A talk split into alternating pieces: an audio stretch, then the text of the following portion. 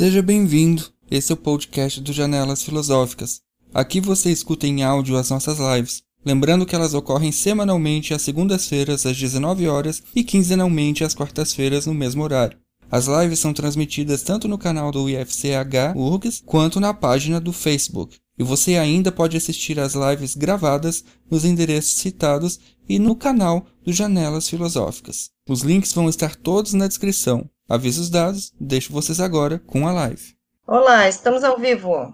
Boa noite, boa noite, boa noite. Boa noite, Jonatas, boa noite, Rogério, Maria Fernanda e a Angélica que está ali pilotando o StreamYard de hoje. Ali o Igor, Lucas, ô oh, Bortola, estamos vendo. Gente, então é um prazer estar retomando as nossas atividades do Janelas, começando o ano, né, oficialmente ano letivo também para nós, enfim. Né, uh, quer dizer, o nosso segundo semestre de, da URGS, que está começando também no dia de hoje, e a gente inaugurando, então, Janelas desse ano, é a segunda edição do Janelas Filosóficas, então não é a terceira edição, algumas pessoas perguntaram, é a terceira edição, como é que é? Não, ainda é, o, é a segunda edição, a gente só teve aquele momento de recesso ali, de Natal e Ano Novo, né, um pouquinho de férias para a gente se reconectar e uh, concentrar para as próximas sessões. Então, hoje a gente está aqui com o Jonatas e com o Rogério, que já são nossos ultra conhecidos, né, pessoal da casa, meus colegas. O Jonatas vai falar de um livro dele, Ameaça do Solipsismo. Eu quero dizer que uh, os janelas seguem abertas, então, para inscrições, tá? Vai passar depois a lista de presença, e nessa lista de presença vocês podem se inscrever para essa segunda edição, certo? Que vai contar com mais ou menos 25 lives por aí. E vocês podem também assistir as nossas uh, edições passadas no nosso canal do YouTube, Janelas Filosóficas, no canal do IFCH da URGS também. Então é isso. Janelas oficiais abertas. Maria Fernanda, é contigo. Tá bem. Boa noite a todos. Sejam bem-vindos à Janelas Filosóficas. Uh, hoje contamos novamente com a presença de dois professores do Departamento de Filosofia da URGS, o professor Jonas Tecchio, que é doutor em filosofia com estágio na Universidade de Oxford, que será o painelista e falará sobre o seu livro A Ameaça do Solipsismo, como a professora falou. E o professor Rogério Severo, que é doutor em filosofia pela Universidade de Illinois, em Chicago, e será o debatedor. E fiquem à vontade para fazer seus comentários e perguntas aqui no chat, que serão, serão respondidos no final da sessão ou em um vídeo posterior. Aproveitem para se inscrever no canal do Janelas e no canal do IFCH, que tem outros conteúdos interessantes, e curtam o vídeo. Para continuar acompanhando as novidades do Janelas, nos acompanhe na página do Facebook no Instagram, que vai estar aparecendo aqui embaixo. As lives acontecem toda segunda às 19 horas e quinzenalmente nas quartas também às 19. É isso, então. Sejam bem-vindos, professores. E eu passo a palavra, então, para o Jonas. Ah, muito obrigado. Boa noite a todas e todos e agradeço novamente por essa oportunidade de falar um pouco sobre a minha pesquisa aqui no Janelas, aos organizadores e organizadoras e ao professor Rogério que topou comentar um pouco o meu livro. Uh, Priscila, se tu quiseres depois colocar a capa só para quando tu quiseres, mas eu vou. Eu, eu pensei em só falar um pouquinho rapidamente sobre a história, um pouco do livro, e depois eu fiz uma, uma breve apresentação dos conteúdos, mas esse livro surgiu de. É, é uma coleção de ensaios que eu vim publicando nos últimos dez anos e que eu tentei unificar uh, e, e, dar uma unidade temática aqui, uh, revisando todos esses, esses artigos, e eu escrevi uma, uma introdução que eu delinei um pouco o, o fio condutor geral para o livro, e é dessa introdução que eu, que eu preparei uma apresentação aqui adaptada e, encurtada para vocês. E uh, esse livro, o, o, o pontapé inicial para o livro foi a minha tese de doutorado, que eu defendi em 2009, e, portanto, ele surge desde o início, apesar de eu ter publicado esses artigos separadamente, ele, esses artigos foram desenvolvidos a partir de um projeto unificado, e eu hoje estava tentando recordar um pouco dessa história, me lembrei que o professor Rogério, salvo engano, né, Rogério, participou da minha banca de qualificação, eu acho que em 2008, 2009, né? Então ele acompanhou um pouco da história e eu tinha compartilhado com ele há, algum tempo também a, as provas do livro. O livro acabou de ser lançado, ele, ele saiu no finalzinho do ano passado, eu nem tenho ele em papel ainda, não chegou, mas uh, depois eu, eu, passo um link aí com, com as, as informações. Foi lançado pela editora De Gruyter e tem esse título, Ameaça do Solipsismo, e, e o subtítulo é Wittgenstein e Cavell sobre significado, ceticismo e finitude. Então, eu acho que para não me alongar e para ser sucinto e espero, claro, eu vou ler essa minha apresentação que eu preparei para hoje e aí depois a gente pode passar para a discussão. Então, esse livro apresenta leituras detalhadas de escritos representativos de Ludwig Wittgenstein e de Stanley Cavell, que tratam de um núcleo de problemas filosóficos convencionalmente subsumidos sob o rótulo de solipsismo e ceticismo. O que unifica essas leituras é a alegação segundo a qual, a fim de alcançar uma compreensão mais adequada dessas posições, deve-se levar em consideração um conjunto de dificuldades existenciais relacionadas a decepções com a nossa condição finita. E aí eu passo a eu faço uma listagem de algumas dessas dificuldades, eu acho que são cinco aqui na lista que eu diminui um pouquinho, que são as seguintes. Primeira, nossa percepção de objetos que nos circundam é sempre limitada, parcial, situada e perspectivada, essa atestação pode nos levar a crer que há algo que não somos capazes de fazer na percepção, a saber, não podemos ver a totalidade de objetos particulares bem à nossa frente, mesmo em condições perceptivas ideais. Em alguns estados de ânimo, essa constatação será decepcionante. As condições da percepção humana serão sentidas como limitações, como obstáculos para alcançar uma visão verdadeira, verdadeiramente objetiva do mundo. Segunda atestação, nossas ações têm lugar no tempo e a passagem do tempo é inexorável. O presente continua tornando-se passado e o futuro continua tornando-se presente. Isso significa que, uma vez executada, uma ação ou a falta dela não pode ser desfeita ou modificada e suas consequências, intencionais ou não, são fora de nosso controle. Em alguns estados de ânimo, essa percepção pode nos fazer sentir impotentes ou oprimidos. Uma vez que não podemos mudar o passado ou prever o futuro, ter que escolher um curso de ação nessas condições significa que devemos ser capazes de lidar com o sempre iminente acometimento de ansiedade e arrependimento. Isso pode, por sua vez, resultar em uma visão da liberdade humana como algo inatingível ou inescapável, que eu estou pensando, por exemplo, na afirmação do Sartre de que nós estamos fadados a sermos livres. Então, a liberdade pode ser vista seja como algo que, que é inalcançável ou como algo do qual não podemos fugir, dependendo do estado de ânimo aqui. Terceiro ponto, as pessoas costumam dissimular seus sentimentos e pensamentos ou podem simplesmente se descobrir involuntariamente inexpressivas. Uma vez que não podemos apontar diretamente para os sentimentos e pensamentos de alguém, nem mostrar os nossos sentimentos e pensamentos a outrem, podemos ser tentados a concluir, novamente em alguns estados de ânimo e circunstâncias específicas, que o corpo humano é um tipo de obstáculo ou véu que esconde o verdadeiro eu, a alma ou a mente humana. Quarto ponto e penúltimo, temos uma quantidade limitada de tempo alocado para gastar nesse planeta. Também somos criaturas frágeis, continuamente expostas a todos os tipos de danos físicos e ameaças, e à medida que envelhecemos, essa fragilidade se torna mais acentuada, assim como nossa dependência de outros. Diante dessa percepção, a própria mortalidade às vezes pode parecer uma limitação, algo que nos impede de alcançar o nosso potencial máximo.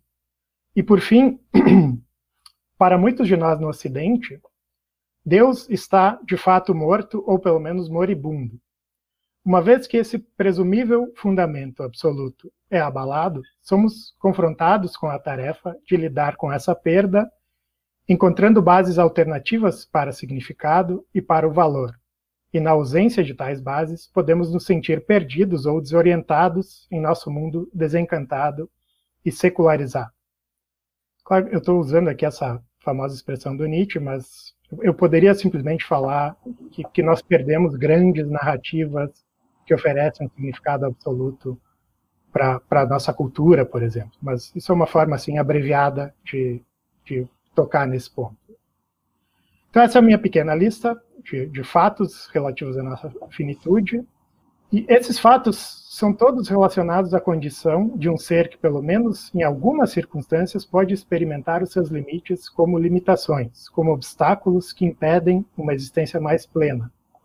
Uma existência com menos dúvidas, menos incertezas, menos impotência, menos isolamento, menos dependência e menos desorientação. Desse modo, compreensivelmente, a finitude às vezes pode ser experimentada como decepcionante. Estar nessa condição significa estar constantemente exposto à ameaça do solipsismo, a possibilidade de se encontrar isolado, fora de sintonia com o mundo e com os outros e até consigo mesmo. O desejo de escapar dessa condição é, pelo menos em parte, um desejo de não carregar o fardo de ter que negociar e nutrir constantemente as frágeis conexões com o mundo e com os outros, que constituem as únicas opções disponíveis para seres finitos tentarem superar sua solidão metafísica, alcançando sentido e comunidade. Com esse ponto em mente, argumento, ao longo do livro, que há duas maneiras de reinterpretar a doutrina do solipsismo de modo a revelar sua conexão com os tipos de decepção com a finitude que espreitam fatos como esses que eu listei acima. Na primeira reinterpretação, o próprio solipsismo pode ser visto como uma versão intelectualizada da solidão. Uma resposta deslocada, esse termo que eu uso para traduzir o displacement, que é um termo técnico de psicanálise, né? Então, um, o solipsismo seria uma versão intelectualizada da solidão, uma resposta deslocada à percepção de que estou constantemente exposto a me encontrar isolado do mundo e dos outros. Nesse caso, em vez de enfrentar esse risco e aceitar o ônus que ele acarreta, eu posso encontrar algum consolo em uma história lógica ou metafísica, segundo a qual a própria ideia de haver algo fora ou além de minhas experiências privadas seria simplesmente absurda na segunda reinterpretação, o solipsismo pode ser visto não como um deslocamento, mas como uma repressão da ameaça da solidão, uma vez que a substitui por uma fantasia em que toda a realidade estaria coordenada com o eu, como que sem resto, o que, em certo sentido, implicaria o desaparecimento do eu, permitindo assim que o solipsismo coincidisse com a forma mais pura e direta de realismo. Aqui, para quem conhece o Tractatus, eu estou ecoando algumas formulações do, do Wittgenstein no Tractatus. Pode-se pensar nessas duas reinterpretações, respectivamente, como o copo meio vazio e o copo meio cheio do solipsismo. Ambas são respostas intelectualizadas a um conjunto de dificuldades reais enfrentadas por seres finitos como nós, que precisam encontrar sentido e comunidade sempre partindo de experiências limitadas e condicionadas do mundo e dos outros.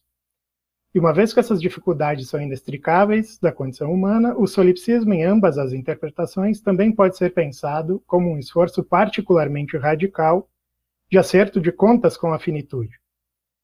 Ou, pelo menos, assim argumenta ao longo do livro, concluindo que, embora passe mais perto de acertar o alvo do que algumas teorias metafísicas alternativas, é necessário pensar o solipsismo até suas últimas consequências se quisermos evitar a evasão ou a repressão das dificuldades existenciais que estão no seu ponto de partida.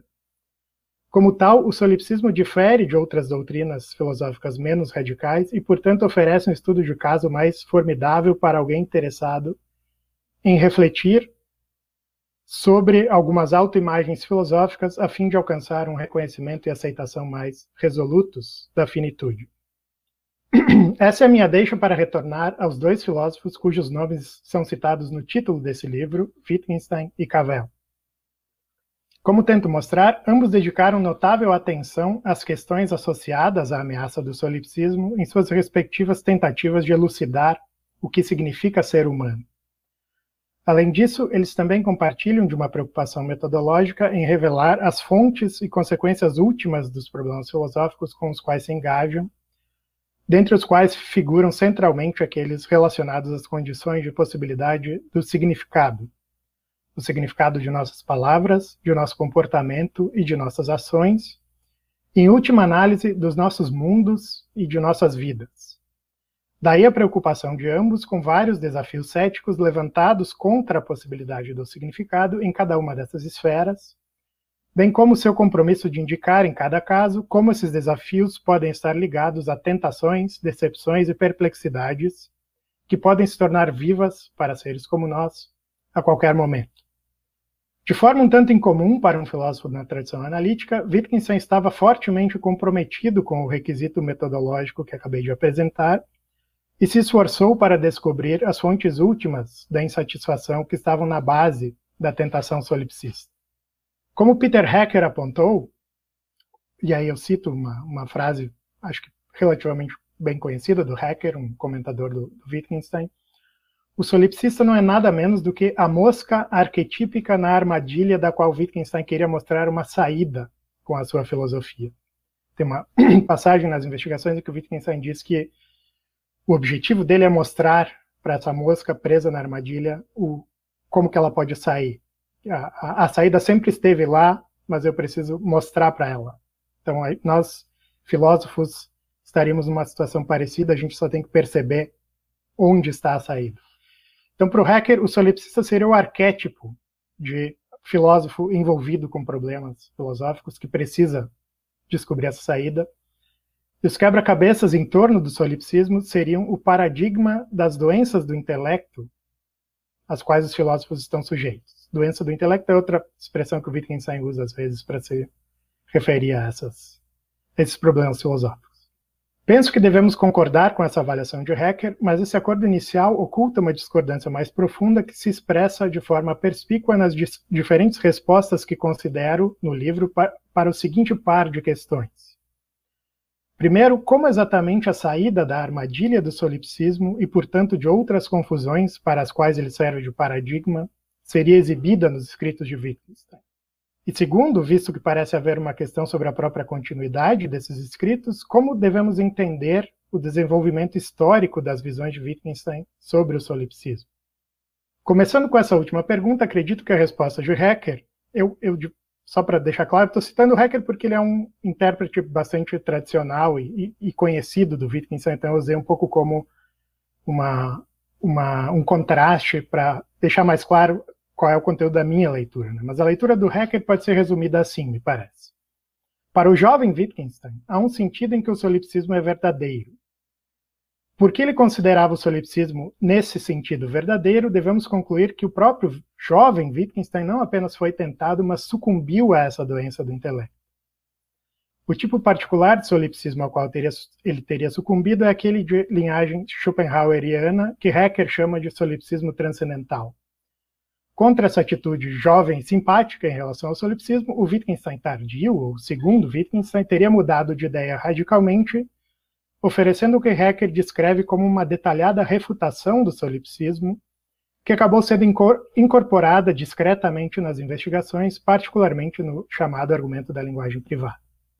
Minha discordância central em relação à posição de Haeckel pode ser resumida como uma tentativa de conectar o envolvimento inicial de Wittgenstein com o, com o solipsismo e suas posições mais maduras acerca da privacidade de forma ainda mais estreita, na minha opinião, na medida em que há alguma verdade no solipsismo para o jovem Wittgenstein, o mesmo se aplica ao seu tratamento posterior da ideia de privacidade. Consequentemente, não me parece que a saída da armadilha do solipsismo possa ser corretamente interpretada como uma questão de refutar essa posição, assim como não penso que o Wittgenstein maduro forneça uma refutação da possibilidade de uma linguagem privada. Isso não significa que não há diferenças entre o jovem Wittgenstein e o segundo Wittgenstein, mas argumento que a maneira mais esclarecedora de compreender essas diferenças é examinando-as contra o pano de fundo de suas suposições metodológicas compartilhadas. Talvez esse fosse um bom momento para eu compartilhar o índice, deixa eu ver se eu consigo. E aí eu vou falar um pouquinho sobre o conteúdo, talvez. Priscila pode ver se tem como. É, vai aparecer aí. Então, aqui estão os, os capítulos e um pouco a, a estrutura de cada um. Fornecer esse pano de fundo acerca das suposições compartilhadas de Wittgenstein ao longo de sua obra é uma das principais tarefas dos capítulos 1 a 5. Então, o capítulo 1 é basicamente sobre tratatos e alguns escritos anteriores. O capítulo 2 sobre as observações filosóficas e também alguns outros escritos da fase intermediária. O terceiro é sobre o Blue, Blue Book, que foi é considerado como o principal texto de transição para a fase madura do Wittgenstein. No capítulo 4, aí sim eu vou para as investigações e comparo um pouco com Cavell e Kripke na leitura deles sobre o ceticismo, sobre o significado. E no capítulo 5 eu falo também sobre as investigações e comparo alguns argumentos da parte 1, da assim chamada, que foi chamada de parte 1 das investigações, com a parte 2 e percepção de aspectos. Então esses primeiros cinco capítulos são gradativamente são, são sobre obras do Wittgenstein e gradativamente vão uh, chegando também nessa nesse paralelo com a obra do Cavell que eu vou falar um pouquinho mais depois. Como argumento nesses capítulos, ao contrário da atitude bastante desdenhosa em relação a tópicos como solipsismo ou privacidade, comumente adotada pelos filósofos analíticos, Wittgenstein tentou tomar as dores do solipsista ou do linguista privado, como às vezes se diz nas investigações, para si, engajando-se sistematicamente em reconhecer e dar voz plena a essas tentações filosóficas em suas reflexões. Nesse sentido, não é exatamente surpreendente que sua atitude pudesse ser confundida com um sintoma de sua própria, entre aspas, sucumbência a essas tentações. Mas o que tento mostrar é que a verdade é mais complicada, pois tanto para o jovem Wittgenstein quanto para o Wittgenstein maduro, inexiste tratamento eficaz para as doenças do intelecto, às quais os filósofos estão propensos, exceto imunização por meio de suas próprias defesas, algo que só pode acontecer se eles forem primeiro infectados. Quando eu escrevi isso, não, não estávamos no meio da pandemia, pandemia não tinha essas conotações que agora tem. Uh, mas note que tratamento eficaz não é necessariamente equivalente a uma cura final. Isso é apenas para apontar que uma das questões centrais que precisam ser investigadas em conexão com esses temas é o que exatamente se deve esperar do tipo de terapia que Wittgenstein oferece em seus escritos. E se o solipsismo pode ser visto não apenas como um paradigma, mas também como uma das mais intensas dessas doenças do intelecto, uma explosão ou paroxismo de ansiedades filosóficas que encontram expressões mais suaves em outros problemas e posições, então, isso talvez explique o tratamento cuidadoso e asséptico que caracteriza a atitude padrão em relação a ele, ao, ao solipsismo, encontrada entre os filósofos analíticos, poucos dos quais estão dispostos a seguir estritamente as implicações das suas próprias suposições iniciais. Do modo como leio Wittgenstein, o solipsismo e a privacidade, entre tantos exemplos, tantos outros exemplos, de tentativas demasiadamente humanas de fugir dos problemas da vida, também uma expressão do Wittgenstein no Tractatus, uh, essas, essas posições não são exatamente refutadas nem exatamente defendidas em sua obra. Em vez disso, as tentações, na base dessas posições, são cuidadosamente exploradas e o leitor é convidado a segui-las até suas últimas consequências, com o fim último de ser curado por seus próprios meios. Tal procedimento requer um esforço peculiar de autocrítica e de autodescoberta levando à constatação de que, ao contrário do que poderíamos estar inicialmente tentados a supor, as tentativas de formular essas posições acabam produzindo um de dois resultados igualmente insatisfatórios. A saber, alegações aparentemente substanciais, mas em última análise sem sentido, ou alegações significativas, mas triviais. E essa constatação, por sua vez, pode constituir somente o primeiro passo em um longo caminho que culminaria, se tudo correr corresse bem, na descoberta de que posições filosóficas que pretendem afirmar a essência da realidade podem ser formas de desviar das dificuldades existenciais colocadas por essa realidade. Mas para que esse autodiagnóstico e a autoterapia correspondente sejam bem-sucedidos, é necessário que estejamos dispostos a neutralizar velhos hábitos filosóficos que podem estar profundamente arraigados. Diante desse desafio, é quase impossível não recuar tomando os lembretes gramaticais apresentados por Wittgenstein como novas vias para fugir das questões reais em jogo. como se estabelecessem as leis com L maiúsculo, lógico-gramaticais, em vez de servirem como meros degraus em tantas escadas a serem jogadas fora, uma vez que o progresso terapêutico tenha terminado. A afirmação sobre a existência de alguma verdade no solipsismo tem uma contrapartida na obra de Stanley Cavell, a qual será trazida à tona, especialmente nos capítulos 4 a 7. E aí, como eu mostrei antes ali, o capítulo 4 e 5 já comparam Wittgenstein e Cavell. No capítulo 6, eu também comparo com o Barry Stroud, que é um filósofo contemporâneo que tratou bastante sobre o ceticismo. E no final eu aplico isso a algumas considerações sobre moralidade, considerações metaéticas. Cavell afirmou, notoriamente, que há alguma verdade no ceticismo, no sentido de que muitas vezes estaríamos justificados em nos sentirmos desapontados com o que Wittgenstein chama de critérios gramaticais, uma vez que esses realmente não podem garantir, por assim dizer, impessoalmente, a obtenção de acordos e, portanto, de significado. Dada essa visão sobre o alcance de nossos critérios, Cavell é constantemente levado a enfatizar que Wittgenstein não quer exatamente negar a possibilidade de uma linguagem privada. Em vez disso, o que ele quer mostrar é que a privacidade é uma possibilidade humana permanente, dado que nossos critérios, sendo fundamentados em nossos interesses e necessidades, e em nosso compartilhamento de uma história natural comum, o turbilhão de organismo que Wittgenstein chama de formas de vida, devem estar sempre abertos ao tipo de repúdio ao qual os céticos se entregam, a implicação é que, ao contrário do que muitos filósofos wittgensteinianos argumentaram, relatar nossos critérios simplesmente não pode ser uma forma de refutar o ceticismo. Pelo contrário, tal procedimento poderia até reforçar os argumentos céticos, pelo menos no primeiro momento, mostrando como os fundamentos para nossos acordos e para o significado são frágeis e demasiado humanos. Isso, como argumento no livro, não significa que a privacidade, ou não implica que a privacidade seja simplesmente intransponível ou que o ceticismo deva ser simplesmente aceito. O cético pode muito bem estar certo em apontar contra um adversário dogmático, por exemplo, que conquistas como dar sentido às nossas palavras, estar em sintonia com o mundo externo ou com outras mentes, não podem ser asseguradas impessoalmente e de uma vez por todas, sem nos expor ao ônus permanente de fazer as conexões certas e de encontrar fundamentos compartilhados para essa sintonia. Mas o cético estaria tão enganado quanto um adversário dogmático se interpretasse o resultado de seus argumentos como uma demonstração de que o significado, o mundo externo ou as outras mentes poderiam muito bem não ser reais. Tudo o que o ceticismo mostra é que essas são tarefas constantes, contínuas, pelas quais cada um de nós deve assumir responsabilidade. Em outras palavras, o significado de nossas palavras, o compartilhamento de um mundo e o reconhecimento da humanidade dos outros não são funções apenas do nosso conhecimento, mas sim de nosso engajamento contínuo em encontrar e manter essa sintonia.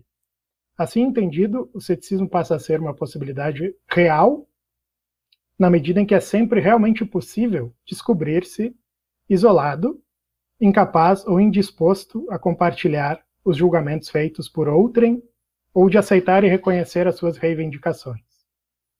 No entanto, como Wittgenstein e Cavell nos ajudam a perceber, os verdadeiros custos envolvidos nessas respostas céticas não são simplesmente epistêmicos e teóricos, mas sim práticos ou existenciais. Quaisquer que sejam os custos práticos ou existenciais de negar ou reprimir a nossa participação em uma comunidade nossa aceitação do mundo e nosso reconhecimento de outros. E encerro por aqui, por enquanto. Então, agora vamos ficar com o Rogério para ver sobre. Tá bom, obrigado, Maria Fernanda. Eu queria agradecer o convite aqui para falar sobre esse livro do Jonas e começar dando os parabéns ao Jonas, né? Porque eu acho que esse aqui é um, é um trabalho, assim, importantíssimo. É, são poucos os professores aqui do departamento que têm uma publicação desse prestígio, assim, né, na, nessa editora tão importante, acadêmica tão importante, E é, é, algo assim que eu acho que deve ser valorizado e, e comemorado é, por todos nós. É, e então é um trabalho assim que Jonas vem fazendo há bastante tempo e ele vem sendo muito consistente. Ele foi atrás disso. Jonas foi, acho que umas duas ou três vezes aos Estados Unidos, ficou fazendo estágio lá de pós-doc, então se dedicando a esse trabalho. E eu acho que a gente tem que valorizar e reconhecer, em primeiro lugar, esse isso que é, que é mérito do Jonas. Ele foi atrás, né? poderia ter ficado quieto aí no canto dele, mas ele, ele foi atrás disso e ele, e ele conseguiu. Então, parabéns, Jonas.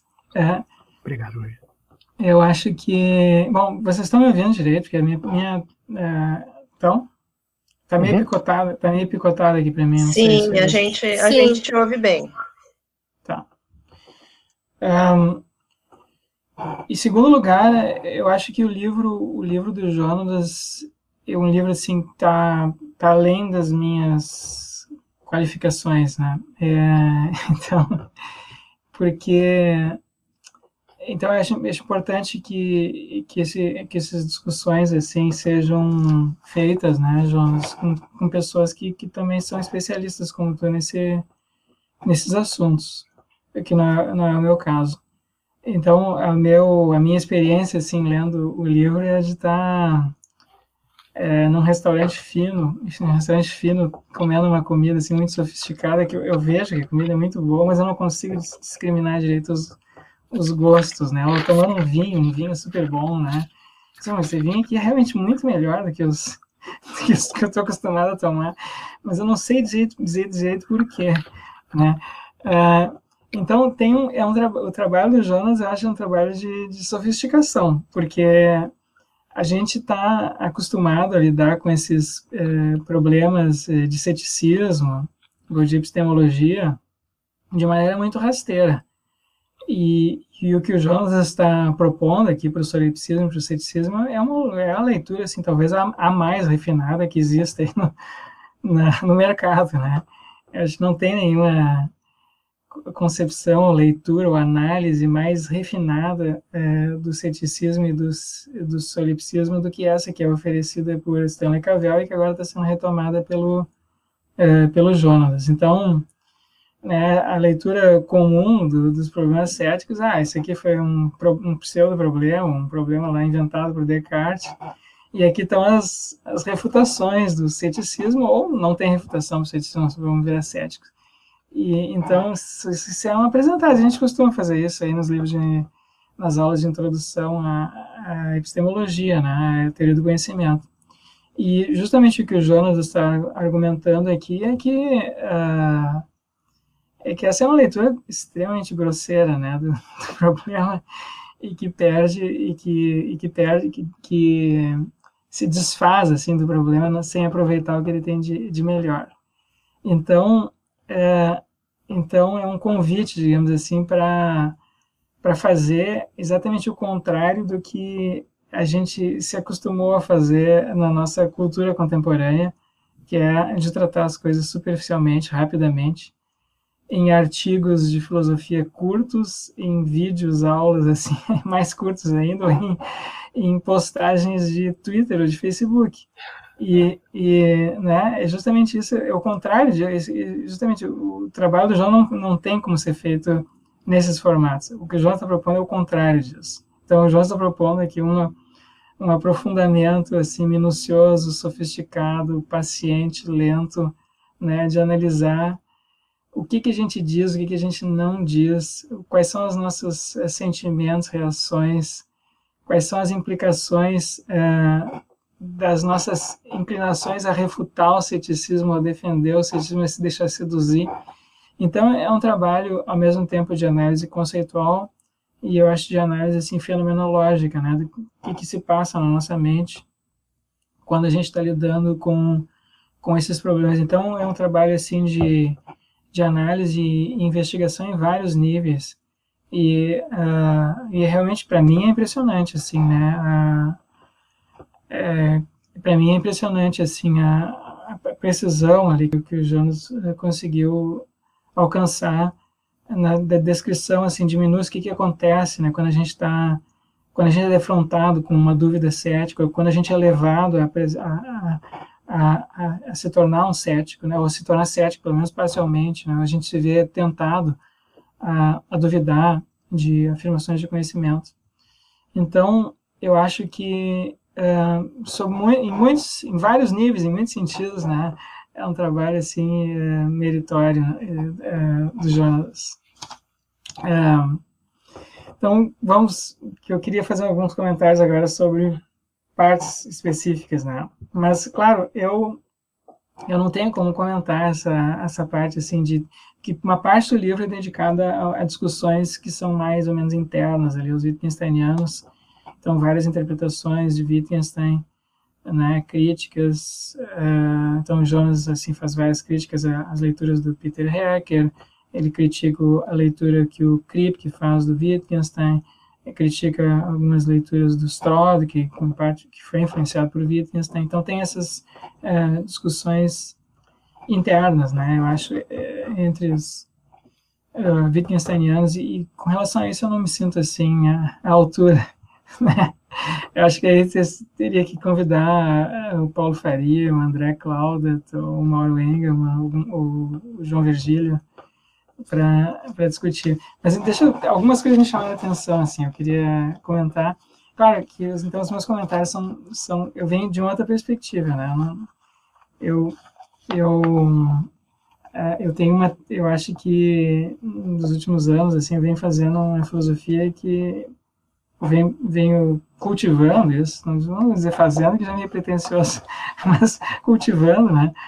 É a filosofia que é mais metafísica, que é essa aqui que, que o Jonas, eu, pelo menos assim, me sinto mais tentado, né, pela, pela metafísica, ou, tenho menos, eu sou, mais cara de pau, digamos assim, tenho menos vergonha tenho menos vergonha. Né? E claro que quando eu leio esses, esses, trabalhos, assim como os do Jonas, eu fico agora, bom, agora eu vou ter que me explicar. Uh, mas... mas então, o, o, tu começaste aqui na tua apresentação, Jonas, falando de alguns fatos sobre a nossa finitude, né? E tá, essa lista está lá na, na, introdução, já, na introdução do livro. Então, já me chamou a atenção aquela lista. Ela me chamou a atenção porque, porque é o seguinte, né? Tu tem, tem, são, tem, tem seis, seis fatos ali. Então, nós temos a nossa percepção de objetos é limitada, a nossa, como é que é, a nossa, nossa, nosso tempo é limitado, né? As nossas ações não podem ser desfeitas, né? O que está feito não tem como ser desfeito no tempo. É, a gente não tem como, a, a, as pessoas em geral muitas vezes dissimulam seus pensamentos, então nem sempre a gente sabe que as pessoas estão pensando, sentindo, e, e nós próprios temos dificuldade de expressar o que estamos pensando, sentindo. Tem, tem, tem, tem vários, tem muitos sentidos, assim, muitos aspectos em que nós somos é, limitados, né? Mas aí tu acrescentou uma última ali na, na tua lista que para mim assim ela tá numa outra categoria, né? Mas tu, tu, tu, tu colocou como um item a mais. O último item da lista aqui no livro é que nós, que muitos de nós, é, para muitos de nós no Ocidente, Deus está de fato morto, certo? E Uh, então tem mais essa limitação, né? A gente não tem, as pessoas seriam. Eu acho que de fato culturalmente a gente vive nesse ambiente ateu, né? O ambiente acadêmico é um ambiente predominantemente, quase que totalmente ateu. Um, mas eu acho que tem tem um desnível aqui, certo? Eu acho que essa é uma essa é uma observação eh, de outra categoria, eu diria, eu acho, porque um, bom, primeiro, a maioria das pessoas não é ateia, né? A maioria das pessoas fora da universidade não é ateia. A maioria das pessoas são religiosas, continuam sendo religiosas.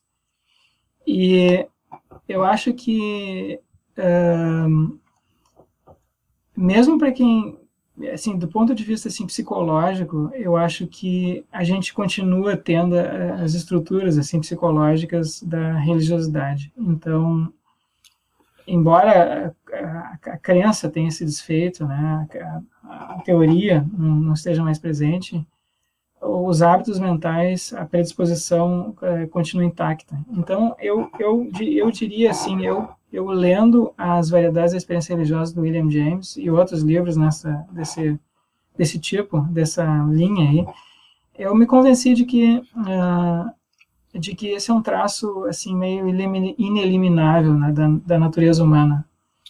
Então, existe uma, eu acho uma o que o James chama de uma função do sim na nossa mente, né? A gente tem essas a função do não, ele diz, ele ele diz assim que a gente tem a função do não. Então a função do não é que é que traz à nossa consciência justamente todas essas limitações aí que tu apontaste, né? A gente eu não tenho tempo suficiente, não tenho dinheiro, não tenho não tenho comida na minha geladeira, não tenho, eu não sou, não tenho inteligência, a sensibilidade, ou a paciência que eu gostaria de ter, ou a bondade, né? Então a gente está sempre nos estados de consciência comum, ordinários, assim, esse que a gente está agora, por exemplo, a função do não está sempre presente para nós. Agora há pouco eu estava comendo a minha internet, que não está não tá muito boa. sempre tem limitação, tudo por todo lado, né? Mas a gente tem também o que o James chama de uma função do sim. E essa função do sim faz com que faz com que a gente às vezes experimente ou tenha estados mentais em que a gente a gente é, esqueça dessas limitações, certo? A gente meio que transcenda elas. A gente diz, a gente diz assim, tá tudo bem, tá tudo tá tudo bem, ou tá tudo tá tudo tudo está como deveria estar, ou apesar das dificuldades, apesar das limitações, das doenças, das, das fraquezas, né, as coisas estão em harmonia ou em algum tipo de perfeição. Então a gente tem a gente tem experiências, todo mundo tem, todo mundo tem experiências desse tipo e é algo que quando se tem elas são altamente significativas. E muitas vezes a gente tende a viver a vida tentando repetir isso, né? E, e, e tentando é, encontrar assim, maneiras de reviver que, que esses, esses momentos em que a função do sim está, está ativa na nossa mente. Então, mas é entende, isso, isso, não, isso não, então, o que me chama a atenção é o seguinte, sim, tem essa lista, tem essas limitações todas aí, né? Então, tu fizesse a lista, e aí tu conclui a tua lista de limitações com a, o ateísmo, ou a ausência de religiosidade. E, mas eu acho que, justamente, se, se, é só essa, se a gente fosse fazer uma lista, assim, das nossas predisposições mentais e terminasse ali como tu terminas, aí, de fato, né, a, a tentação, assim, para o solipsismo, para o ceticismo, fica muito mais forte. Porque é, é, justamente por essas, essas, esse, esse tipo de disposição mental, experiência que a gente tem em que a função do sim está ativada, são experiências assim de conexão, ou de sentido, ou de é, comunhão, ou de imersão, né? Então, são, são justamente os estados mentais em que o ceticismo e o solipsismo não têm lugar, né? Então, eu acho que o que aconteceu uh, na nossa cultura, né? então esses problemas de, de ceticismo ou, a recorrência da, do ceticismo na filosofia e na cultura, ele se tornou crescente, né? Depois da, do Renascimento, na modernidade, como tu mesmo mencionas, né, na certa altura aqui no livro.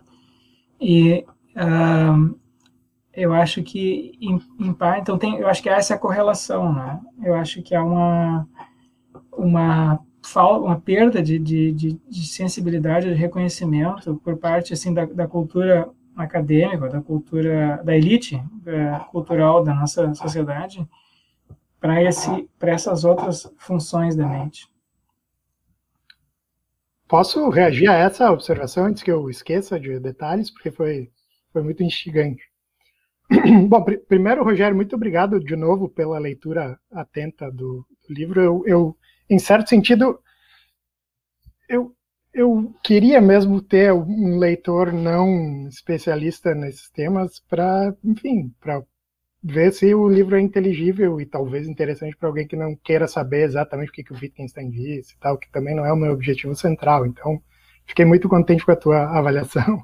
inicial não tenho nem palavras para para, enfim, reagir a ela. Mas, mas sobre esse ponto específico, tem um sentido em que o, é, é, isso tem a ver até com um pouco com a, com a ordem da descoberta, digamos assim, mas a ordem das razões eu tentei apresentar ali na introdução, mas na ordem da descoberta eu acho que a, o clique de conectar cada uma, pelo menos de perceber que tem diferentes tentações céticas, podem ter diferentes dificuldades existenciais na sua base. Isso é algo que eu fui meio que aprendendo enquanto eu lia esses textos, e aqui e ali. Então, essa lista é uma lista que eu meio que abstraio de vários capítulos em que uma apareceu aqui, uma apareceu ali. Isso vale sobretudo para as primeiras que tu elencaste. Essa última sobre Deus foi um pouco, foi a última e eu fiquei um pouco indeciso, indeciso sobre se eu ia colocar ou não e como formular exatamente. Então eu, eu eu percebo que tem algum desnível aí, né? mas eu, em grande medida, eu concordo com o que tu disseste. Né? O ponto ali não é tanto. Eu talvez discorde que sejam só os acadêmicos ou a elite. Eu acho que, em alguma medida, pegando aquela distinção que o Charles Taylor faz, nós estamos numa era secular. Isso não quer dizer que nós todos, ou que a maioria de nós, individualmente, seja ateu mas que não há mais uma grande narrativa unificada que serve para a cultura ocidental toda, por exemplo. Então, nós perdemos algo, nós, como, como cultura, nós perdemos um fundamento absoluto do significado. Estou chamando isso de Deus, uh, ecoando um pouco o Nietzsche no, na, na parábola lá do, uh, enfim, do, do, do louco que, que conta no mercado que Deus morreu. Mas tem um detalhe ali que está em Nietzsche, está ecoado na minha formulação, eu disse Deus está morto ou moribundo, né? A ideia, e aí eu quero concordar contigo, tu disseste que há, se eu peguei bem, né, certas estruturas que têm a ver com a religiosidade, que, que são talvez um, características essenciais da natureza humana, e eu acho que são mesmo. Então há um sentido em que a desorientação que alguns de nós sentem tem a ver justamente com isso. O desejo pela transcendência e pelo significado absoluto continua aí, mas temos dificuldade, enquanto cultura, eu não estou falando enquanto cada indivíduo é um indivíduo, como, como isso vai ser resolvido por cada indivíduo é uma questão, enfim, complexa, mas, mas como cultura nós não temos mais um, no ponto de partida, nós não pensamos que há uma. Que, isso é um problema para nós que, que cada um vai, na sua religião, na sua religiosidade, resolver. E aí eu quero concordar contigo que, sim, que se alguém for religioso, nesse sentido que tu uh, descreveste muito melhor do que eu poderia descrever, de, de, do sim e tal, a tentação cética e solipsista seria muito menor. Eu acho que, de fato, essas tentações todas, embora eu, eu, eu, fiz questão de dizer que são fatos relacionados à nossa finitude. Né? Eu, eu não, não, disse nem que são necessários, nem que são ahistóricos, porque eu não tenho certeza sobre isso. Mas eu, coloquei como uma hipótese para o leitor, uh, enfim, pensar a seu próprio respeito, que são fatos. Que, que, em alguns momentos nós podemos sentir essas tentações, né? essas dificuldades, sentir como se nós fôssemos limitados. E eu acho que no, essas embora em alguma medida esse tipo de atestação deva ter sido presente ao longo de toda a história da humanidade, eu acho que ela vem se radicalizando, elas, a partir da modernidade, justamente por causa dessa mudança. Então, isso é algo que o, que o Cavell explora também, né? o surgimento do ceticismo moderno e a conexão com essa perda de valores absolutos, com a descoberta de novas culturas, etc. Então, há um sentido em que eu acho que o ceticismo que me interessa no livro, que por sinal eu não disse isso aqui, né, mas eu estou falando especificamente desse ceticismo moderno, podemos chamar assim de moderno cartesiano, que é herdado pela filosofia analítica, que tem uma versão específica que tem a ver com a dificuldade de conhecer o mundo externo, de conhecer outras mentes, não é um, não é um problema puramente prático, como no caso do, do ceticismo antigo. É um é ceticismo que tem a ver com uma certa concepção sobre a nossa uh, limitação epistemológica. Né? Uh, isso foi se exacerbando com a modernidade. Eu acho que a, a morte de Deus está conectada. Eu concordo contigo que está em outro nível, em algum sentido. É como que talvez uh, ao extremo, ou talvez esteja na base de tudo isso, eu não sei. Isso aí foge da minha. Isso é o máximo. A introdução foi a última coisa que eu escrevi pensando nos detalhes do, dos capítulos e é o que eu tenho menos segurança, né? Mas, mas há uma desconexão por um lado, mas eu também acho que, que tem uma conexão, por isso que eu acabei decidindo deixar uh, na lista. Então, eu, eu acho que eu concordo com várias coisas que tu disseste, assim, eu só tô tentando um pouco explicar um pouco o meu, meu raciocínio para incluir isso nessa lista. Sim, não, eu entendo, assim, é, eu acho que é, muita gente faz isso assim, né?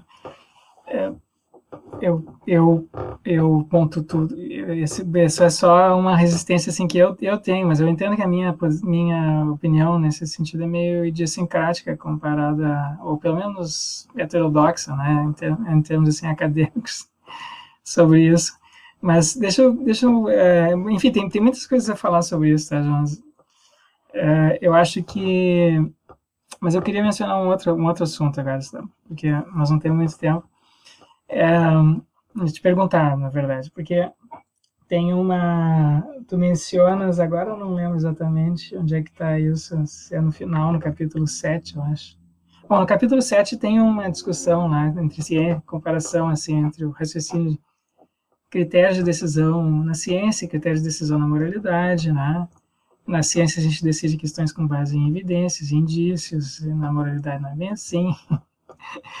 é, mas então, eu, eu, fiquei pensando assim. É, bom, eu acho que, sim, eu acho que dá para fazer assim essa, essa contraposição que tu fizeste, mas ali eu acho que, que poderia ficar um pouco mais sofisticado, né? Eu acho que que se tu for pegar a literatura em filosofia da ciência, as coisas ali, assim, isso que tu está fazendo com o solipsismo, né, de pegar dizer assim, bom, é, vocês aí que estão refutando o ceticismo, estão simplificando o ceticismo, vocês estão vocês estão é, subestimando, né, o, o, as colocações que estão sendo feitas ou não, não estão é, analisando plenamente as consequências. E eu acho, essa eu tive essa impressão quando tu fizesse a contraposição ali, porque eu acho que em filosofia da ciência, pelo menos, é, as coisas são bem mais sutis, né? Essa contraposição que tu fizesse ali. Mas deixa eu, queria te perguntar uma outra coisa, porque olha só, o lendo aquilo ali me pareceu o seguinte, é, eu, eu, fiquei, fiquei, eu fiquei, me lembrei de uma passagem do Eduardo Viveiros de Castro, do livro não sei se tu chegasse a ler esse livro sobre, sobre perspectivismo ameríndio, aquele material dele. Então, o Eduardo Vieira de Castro diz o seguinte, olha, a, a nossa concepção de mundo, a nossa cosmologia, ele chama, a nossa metafísica, é uma metafísica é, substancialista, quer dizer, a gente acredita que é, nós, nós tendemos a acreditar que, que o mundo é feito de, de objetos, né? E propriedades. E, e os objetos tendem a subsistir por, por si mesmo. Quer dizer, tu tá aí, eu tô aqui, né? Aqui tem um, uma caneta, né? Que não tem nada a ver com a, com a, a caneta que tu tem aí na tua, na tua casa e assim por diante. Então, o mundo é feito de objetos que existem mais ou menos independentemente uns dos outros. E, e, não depende do que a gente pensa deles, né? Então, a caneta continua sendo caneta, independentemente do que eu penso a respeito dela. Quer dizer, a gente tende a dizer que, que os objetos ao nosso redor a gente tende a achar que os objetos ao nosso redor não mudam as suas propriedades, os atributos, dependendo do que a gente pensa deles, certo? Então, isso é um, é um, é um traço da nossa cultura. É, da ciência é assim, o senso comum é assim, a moralidade é assim. E aí o Vedor de Vieira contrasta isso com a, o, a concepção é, dos, dos ameríndios. Eles não, para os ameríndios não é assim. Para eles, os, as coisas, os animais, as plantas, uh, os objetos, enfim, eles são a natureza deles não tem como ser individuada uh, de, de, maneira não relativa. Né? Então, a natureza de um objeto é relativa a quem está percebendo. Então, existe um perspectivismo, certo? Então, os próprios objetos são, são, são uh, caracterizados uh, por relações, tá? Então, são, são, são caracterizados relacionalmente, não tem como ser caracterizados não relacionalmente. Um, então, ele diz o seguinte, olha, então, para o ameríndio, uma consequência dessa concepção de mundo ameríndia é que uh, eles vivem num, num universo, eles concebem um universo em que eles vivem como sendo assim uma grande sociedade. Né? Então, uh, né? e as, a outra, outra característica importante para essa concepção deles é que todos os seres vivos, os principais seres vivos da, da, com os quais eles convivem, veem a si mesmo como seres humanos ou como pessoas, né? Então nós nos vemos como pessoa e nosso corpo é assim, mas as onças se veem como seres humanos e elas veem o corpo delas como, como, como nós vemos o nosso corpo. Só que quando a gente olha para a onça, através do nosso corpo, a gente vê que um, um corpo diferente, assim por gente. Então tem essa, essa ideia de que é, os seres todos são humanos, mas os corpos é, se modificam. Né? E então eles vivem numa grande sociedade. Então qualquer coisa que tu faça na natureza tem consequência. Tu nunca está sozinho na natureza, né? Porque tu está sempre cercado de outros seres humanos. Então, por exemplo, para eles caçar é um, é um ato assim de, de, de grande diplomacia, de político, né?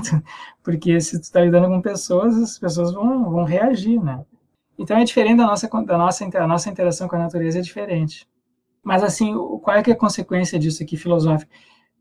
Pro, pro índio, pro índio, a, a, existe uma para nós assim o levado ao limite a ideia de que o mundo é feito de objetos a gente se, se a gente leva isso ao limite a gente acaba com o solipsismo né? Porque eu não, não consigo me comunicar não consigo acessar a mente da, das outras pessoas né? Eu só tenho corpos ali então eu tenho que fazer esse, esse essa investigação sobre o que, que tem por trás daquele corpo. E eu não eu, eu posso sempre estar enganado, né, a respeito dos pensamentos das outras pessoas, pode ser até mesmo que não, não exista uma pessoa, que não haja uma pessoa ali. Então, existe o risco de, de eu estar sozinho no mundo, certo? Levado ao limite, esse raciocínio, eu estou sozinho no mundo, só tem eu, eu preciso. E pro, pro, pro, na concepção indígena é o contrário. A, a dificuldade para eles é justamente ficar sozinho, certo? Eles não conseguem ficar sozinhos. E quando eles saem para caçar no mato, tem bicho para tudo que é lá. Tu, tá sempre envolvido numa teia de relações, onde quer que tu vá. Então, para eles, a dificuldade é justamente ficar sozinho. Como é que eu posso ficar na minha aqui sem, sem que eu faça alguma coisa, sem querer, né? Sem querer, eu piso numa formiga, ou quebro um galho, numa planta. Isso tem mil e uma consequências para mim lá. Então, isso é que eu queria te questionar, né? Porque, assim, é, tu falas aqui, tu e o Cavel, vocês dizem assim, olha, o solipsismo revela algo sobre a nossa condição humana.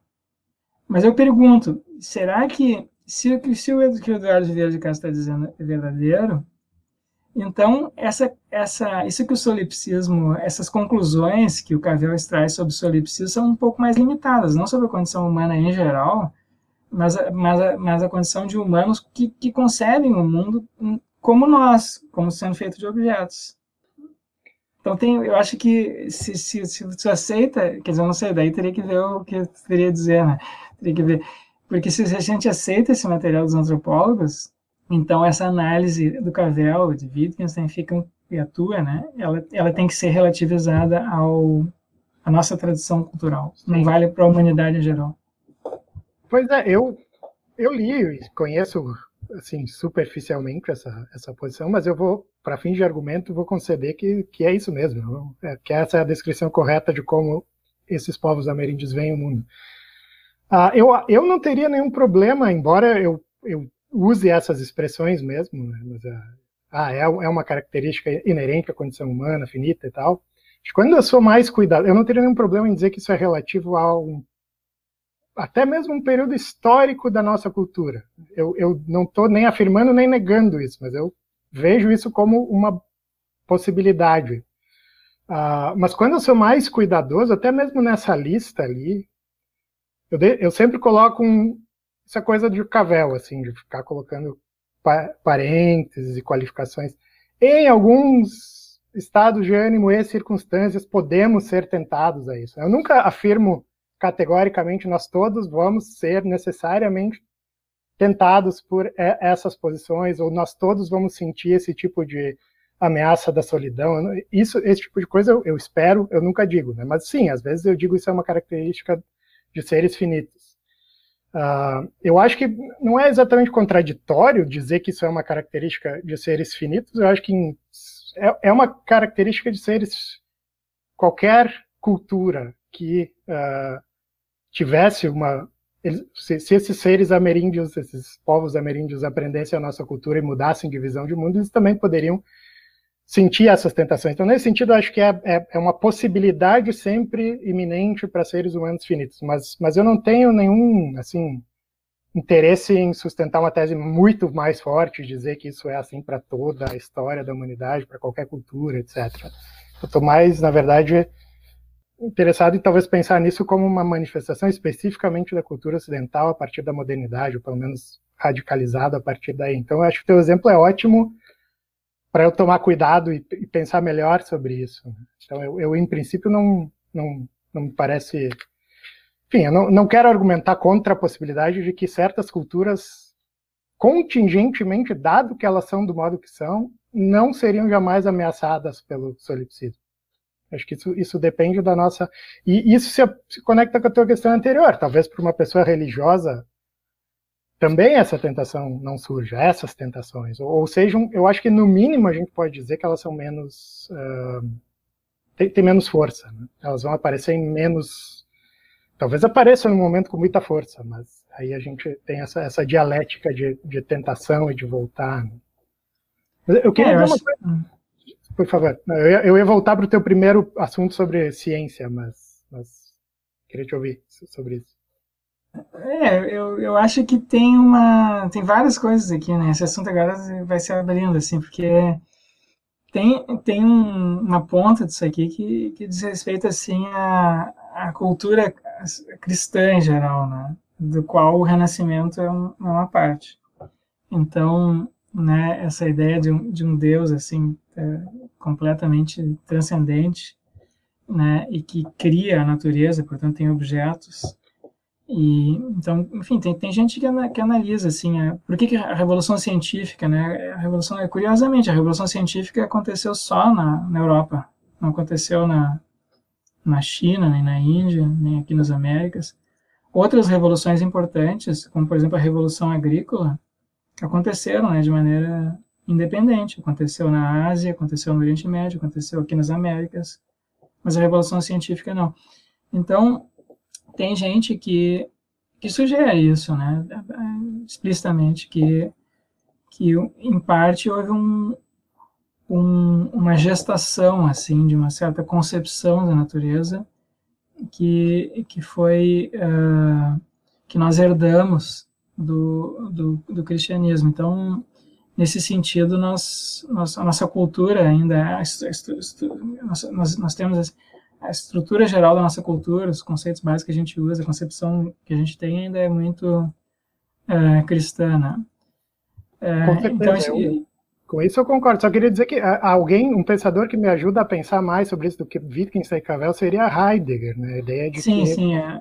nós uhum. temos essa evolução na nossa enfim, nas nossas formas de, de, conceber o ser, e ele claramente conecta a ideia de sujeito e objeto como uma espécie de evolução, não exatamente no sentido, mas enfim, um desenvolvimento a partir da concepção medieval em que Deus cria esses objetos. Então, eu, eu em princípio, eu iria por nessa direção também, assim como Heidegger, ele não está querendo, pelo menos na obra posterior dele, sugerir que isso vale para qualquer cultura, mas que vale para a história da nossa cultura. Eu acho que posso dizer cristã, com certeza.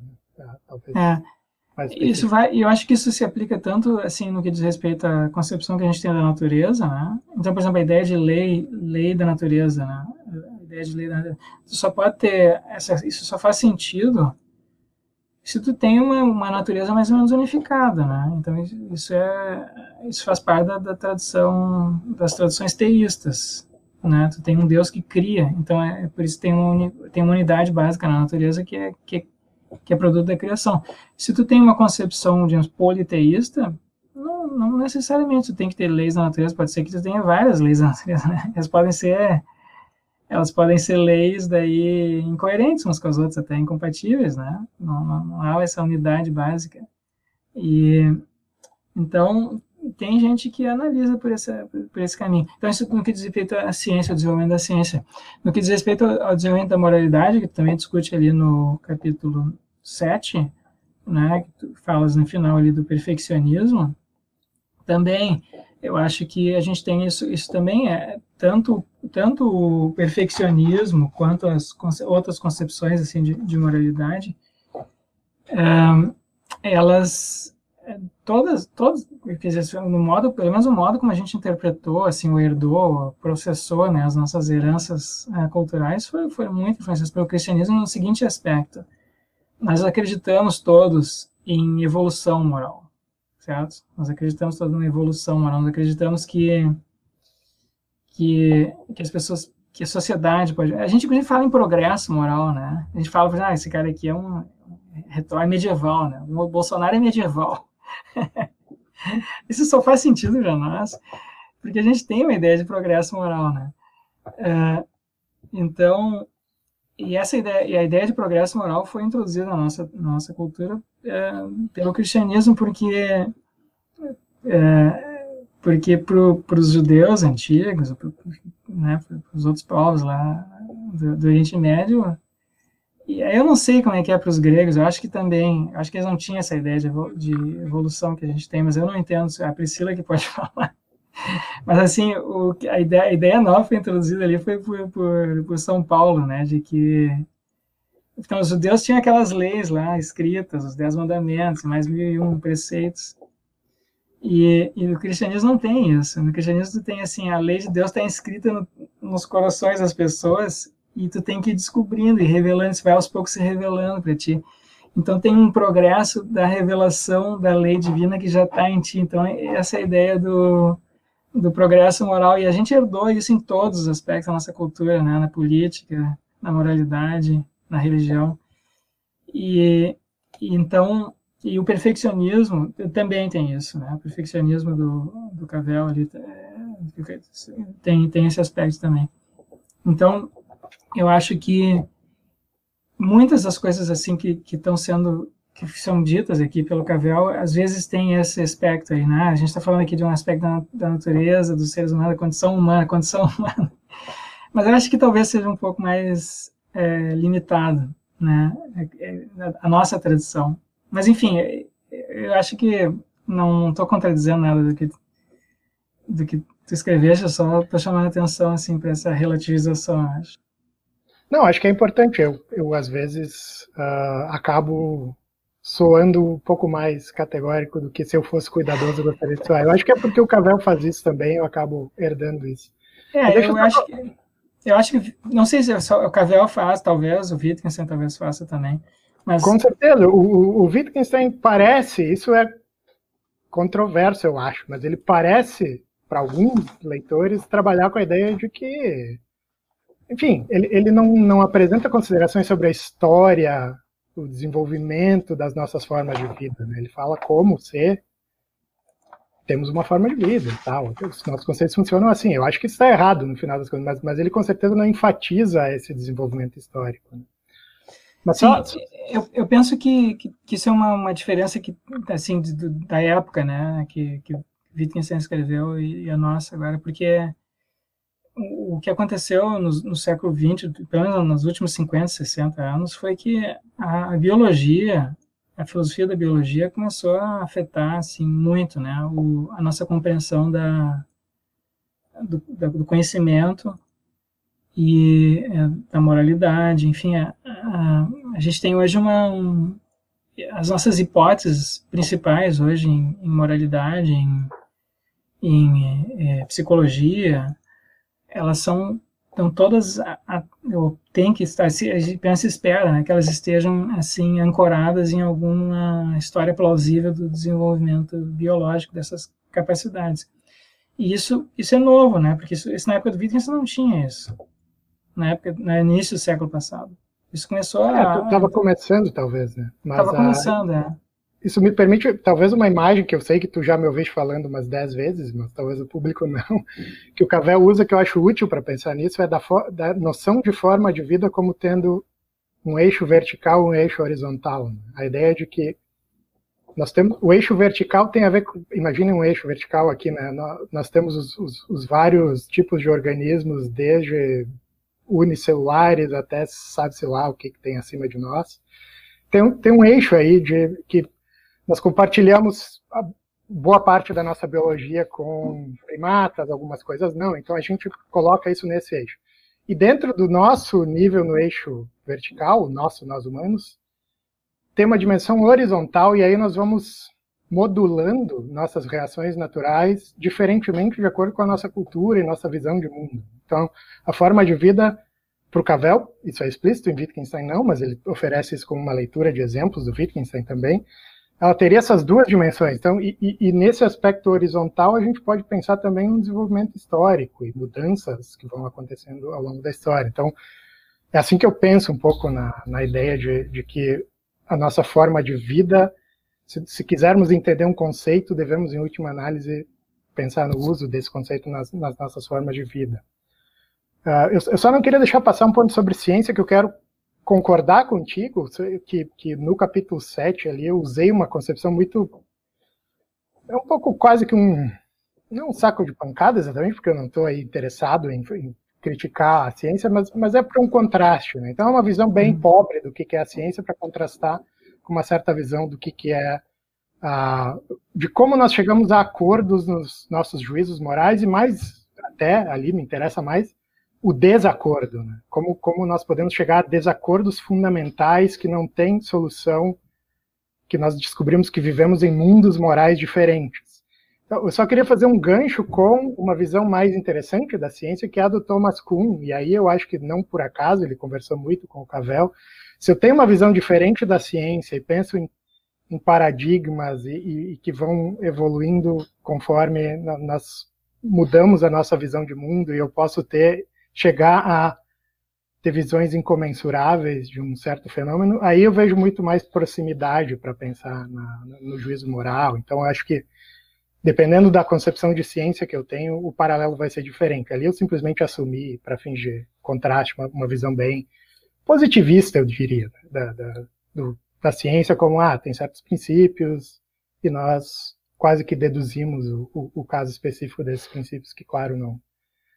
Uh, e só uma última coisa sobre esse capítulo, o perfeccionismo, o Cavell distingue explicitamente, eu acho que eu cito isso em algum momento, o que ele chama de perfeccionismo religioso, de um perfeccionismo não religioso. Né? E, mas, de todo modo, isso não contradiz o que tu disseste. Eu acho que essa nossa concepção de moralidade deriva, sim, do nosso da nossa herança cristã, mas, mas no limite eu não preciso pensar no perfeccionismo como um, um ideal de me aprimorar na direção de um, de um certo ideal constitutivo externo, né, que seria a visão religiosa, que pode ser, sei lá, a, os Dez Mandamentos, pode ser Jesus, pode ser, enfim, eu tenho um ideal e, eu, e eu, a minha tarefa moral é me aproximar cada vez mais desse ideal. O, o perfeccionismo não religioso, do qual o Cavell fala, e a inspiração principal ali é Nietzsche e Emerson, seria uma constante busca de tentar se auto-aprimorar, é, é, é, é, buscar o meu verdadeiro eu ainda não atingido, né, avançar nessa direção. E aí eu não tenho, de novo, um elemento externo. E aí eu tenho uma conexão direta com aquele fato que a gente falava antes sobre a morte de Deus, né, o fato de que eu posso encontrar divergências morais recalcitrantes e desacordos fundamentais, eu acho que isso historicamente é muito mais vivo numa sociedade secular, no sentido do, do Taylor, né? uma sociedade que não tem mais uma narrativa única em que eu possa, e que eu tenho modelos que todos devem seguir, enfim, aí a gente tem mais tensão do que antes. Então, em grande medida, de novo, estou concordando com, com o que tu disseste, só aproveitando para esclarecer um pouco essa, essa ideia do, do último capítulo. É, tem, sim, tem essas coisas do Charles Taylor que também são bem, são bem interessantes, né? Eu acho que. Mas deixa, deixa eu ir adiante aqui, tem mais uma, uma questão. Tá? Eu acho que, senão, não, também é, é, última, tá? Porque já estamos com mais de uma hora aqui.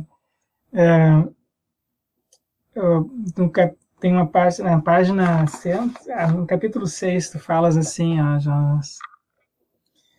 É, por fim, peraí, é, com uma. Bom, você está fazendo, traçando lá. É, fazendo, traçando paralelos entre o Cavell e o Stroud, Perry Stroud, certo? Capítulo 6. Uhum. E aí tu diz assim, eu uh, eu me arriscaria a dizer que tanto Cavell como Stroud querem uh, fazer make room, é fazer um, é, criar espaço para um novo tipo de epistemologia. assim, para um novo tipo de epistemologia, menos menos preocupada em estabelecer certezas e fundamentos, ou mesmo em fornecer uma teoria geral das condições do conhecimento capazes de, é, de responder aos desafios céticos, em vez disso se concentrando no, na compreensão dos limites reais que definem a cognição finita, que definem a cognição finita. Bom, eu, eu, eu, eu, eu penso que uh, essa nova epistemologia, essa nova epistemologia já está em franco desenvolvimento. que, é, que, são as epistemologias uh, natura, naturalistas ou naturalizadas. Eu acho que eu vejo aqui, tá? Não sei se tu concordaria. Me pergunta para ti, então.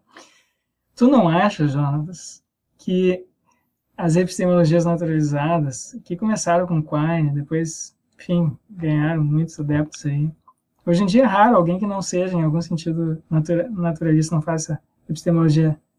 Essa parte da, da ciência cognitiva, esse pessoal que se diz cientista cognitivo, quase todos eles é, aderem às ideias, essa da propostas, eu acho, por, por Quine na, no projeto de uma epistemologia naturalizada. Porque o projeto de uma epistemologia naturalizada é o projeto de investigar a ciência por dentro da ciência, certo? Então, em vez de fundamentar a ciência de fora, que nem Descartes quis, tem aqui a ciência, eu vou fundamentar filosoficamente isso daqui. Então, eu tenho que saber, por que, por que ciência e não ceticismo, né? Eu, o, a, o projeto de epistemologia naturalizada é dizer, não, vamos começar onde a gente está, né? O que que nós julgamos saber hoje sobre o mundo, sobre nós mesmos. O que nós julgamos saber hoje. Então, se, o que, que a gente sabe hoje sobre a mente humana? Vamos perguntar para os psicólogos. O que, que a gente sabe hoje sobre a, a matéria? Vamos perguntar para os físicos. O que, a gente sabe hoje sobre a sociedade? Vamos perguntar para os sociólogos. Então, esse é, esse é o ponto de partida né, do, do, epistemólogo, do epistemólogo naturalista, naturalizado. E e é justamente, eu acho que esses, essas pessoas que, que fazem hoje é, ciência cognitiva, elas, elas, elas usam essa metodologia também. Elas acabam investigando questões bem parecidas ou sucedâneos das questões filosóficas tradicionais, mas com os instrumentos, digamos assim, científicos. É claro que elas fazem também, elas fazem também um pouco de filosofia, análise conceitual, um, é, elas propõem, digamos assim, fazem experimentos imaginários, né? Elas, elas, elas usam esses recursos que são mais comuns é, metodologicamente na filosofia, mas elas passam de um para o outro sem, sem dizer agora estou fazendo filosofia, agora estou fazendo ciência, certo? então eu eu te, eu te perguntaria, João, se tu não acha que essas essas esses estudos que a gente que vem sendo se tornando agora cada vez mais comuns, por exemplo, sobre a, o desenvolvimento das capacidades mentais humanas cognitivas feitas por psicólogos, as, as hipóteses sobre a evolução da mente humana, sobre a evolução da moralidade, a, o que o que tem nos dito aí os psicólogos sobre a percepção, se, os psiquiatras sobre o cérebro, se tudo isso não é justamente o que o o que o Cavell e o Stroll aqui estão querendo é, permitir, né, abrindo espaço. Bom, aí, é, de novo, não, aí eu que não conheço suficientemente sobre essas posições para falar com muita propriedade, mas assim, me parece que tem, tem diferenças e semelhanças. Mas assim, só, só para dar o contexto para quem não, não leu o livro, essa é a conclusão de um capítulo cujo título é Taking Skepticism Seriously, Shroud and Cavell, né? É, tom, é, tomando, levando o ceticismo a sério. Né? E, e, o que eu vejo de comum entre eles, e aí eu incluiria também o Thomson Clark, contra a tradição epistemológica que veio antes deles. E aí a gente, depois eu quero ver o que tu acha disso em relação a Quine, etc. Mas, mas pensando assim no contraste com Austin, com Moore, com, enfim, com, com com Russell, para ir mais para trás ainda, uh, é, esses filósofos anteriores a eles, e eu acho que em grande medida a filosofia analítica continua fazendo isso, tomam o ceticismo como um mero joguinho intelectual, assim, é só para motivar a questão. O que a gente quer mesmo é uma definição de conhecimento, uma teoria que refute o ceticismo, que dê conta de uh, mostrar Sim, que. Mas, Jonas, tem essa literatura em epistemologia que é chamada epistemologia analítica, né? É, então, tem, que, é, que são aqui os cursos de epistemologia. É, que, o que eu estou dando esse semestre também.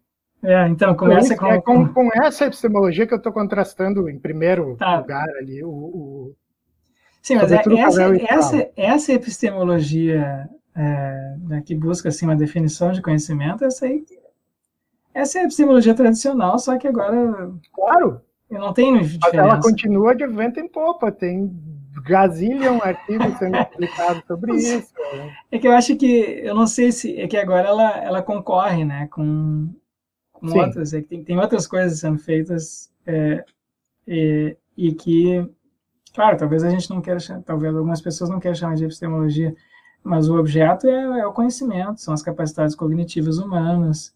Então, né? eu acho, por isso que eu disse tem semelhanças e diferenças. Eu acho que o contraste é com essa epistemologia tradicional que eu acho que está ainda viva. Então, eles estão propondo uma, re, sei lá, uma, uma reinterpretação da epistemologia, levando em consideração nossas limitações e tal. E aí eu vejo paralelos com essa uh, posição da epistemologia naturalizada, mas tem diferenças também importantes, né, de, de, metodologia em particular, do que, que aí entra, tanto no caso do Stroud como do Cavell, tem a influência do Wittgenstein, e, e a ideia de que eu posso uh, dizer coisas sobre as nossas capacidades cognitivas, oferecendo lembretes gramaticais sobre uh, o que nós dizemos em alguns contextos. Esse, esse é o método, tanto que, que os dois eu acho estão uh, usando, e, e até o, o Stroud em particular, esse semestre estou dando um curso de teoria do conhecimento que eu, que eu, vou falar sobre isso mostrar justamente a diferença do Stroud em relação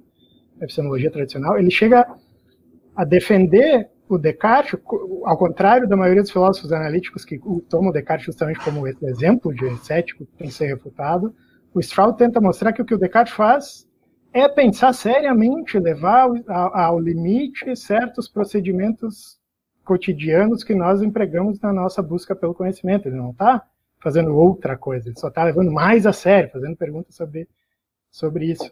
Então, eu vejo uma diferença muito grande de métodos. Dados talvez sejam parecidos, eu acho que nos, em ambos os casos a gente está enfatizando condições relativas à nossa finitude, mas no caso são condições descobertas empiricamente e no outro não.